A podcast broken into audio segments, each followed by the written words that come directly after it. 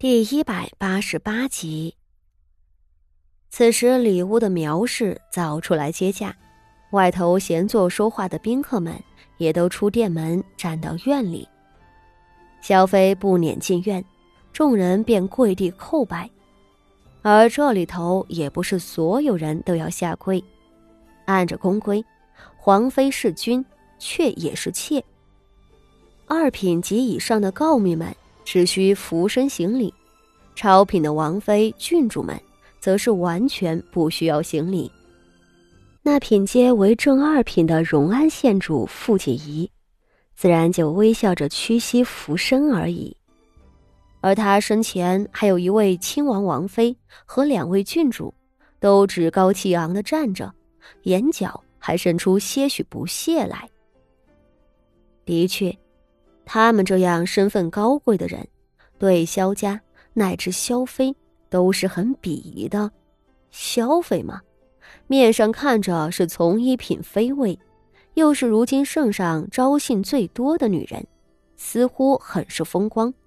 但实际上，最上层的名门望族们少有把她放在眼里的。宫妃的品阶和朝臣们一样繁琐，皇后之下，皇贵妃是超品，贵妃是正一品，妃从一品，下头的就更是复杂了。后宫里头，皇后是太子的生母，秋皇贵妃育有两子一女。这两位就不必说了，下头有一位张贵妃生了长公主，再下头有晋妃、熹妃两人，都生有皇子，资历都在萧妃之上。萧妃风光，只是仗着年轻罢了。说个不好听的，她连给秋皇贵妃提鞋都不配。若说皇子，萧妃的六皇子年幼。没有争储的优势，静妃和熹妃两个则是极为聪明的人，他们的皇子自幼平庸，如今长大了，都早早请命到偏远的封地上开府，表示不参与楚魏斗争。而静妃和熹妃的家族都没落了，宫里其余的皇子们不将他们视作威胁，他们的日子倒是过得很好。萧妃这样年轻得宠的女人，在皇子们的争斗里没有任何优势，她唯一的倚仗就是圣上。可圣上老了啊，等圣上驾崩后呢，他会一无所有，还会因为近年的得宠被皇后、皇贵妃等大人物记恨。等到新帝登基，他就是最倒霉的一个。准会被塞到最偏远的冷宫里住着，六皇子怕是连亲王都封不了。不就是个暴发户吗？大家在心里想着。对眼前众人或冷淡或鄙夷的神色，萧妃是尽收眼底。她在宫中经营十多年，什么没见过，心里只是冷笑。都起来吧。他微笑着下了轿子，只见他身着玫瑰紫玲珑鸳鸯裙，头戴紫金步摇，身段窈窕，面容艳丽，恍若神妃仙子。不得不说，萧妃的确年轻貌美。秋皇贵妃和皇后他们虽然有权有势，却早已不再侍寝。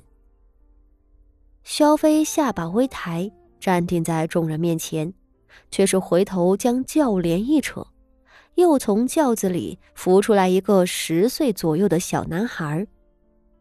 一看见这个男孩子，四周人的脸色就变了。恭迎六皇子。这一回，无论是谁都跪了下去。包括方才那满脸骄横的王妃和郡主们，此时，他们的脸上既纠结又厌烦的，哼，倒不愧是宫里最得宠的萧妃娘娘，自知自己身份不高，竟还拉了六皇子来助阵了。嫂子，您快起来。萧妃这一回亲手扶起了苗氏，当着众人面关怀道：“许久不曾见到嫂子了，长嫂如母。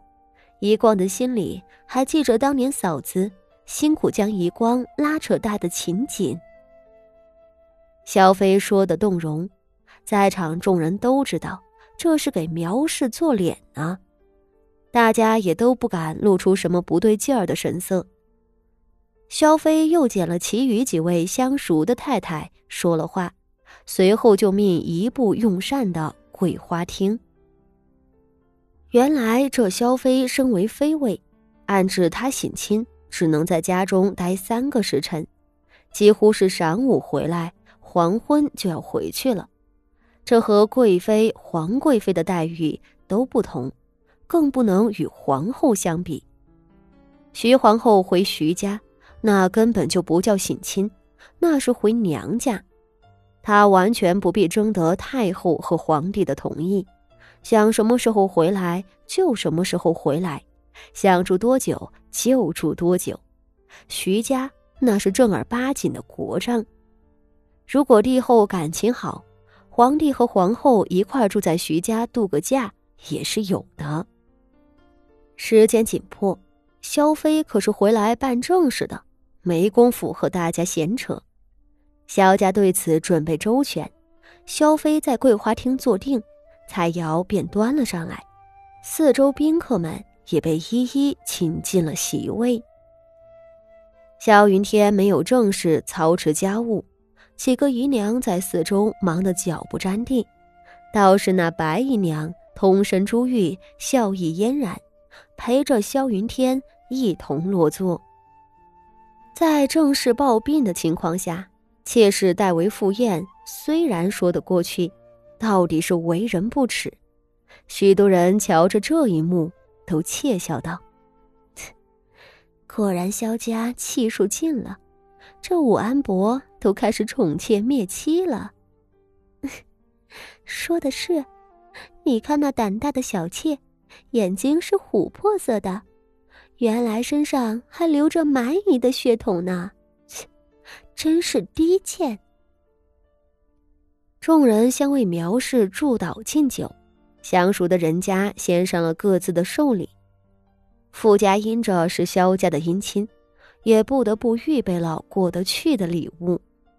苗氏此前被嘲讽唾骂了几个月，差点被唾沫星子给淹死，现在骤然受到大家的礼遇，一时激动的眼泪都快流下来了。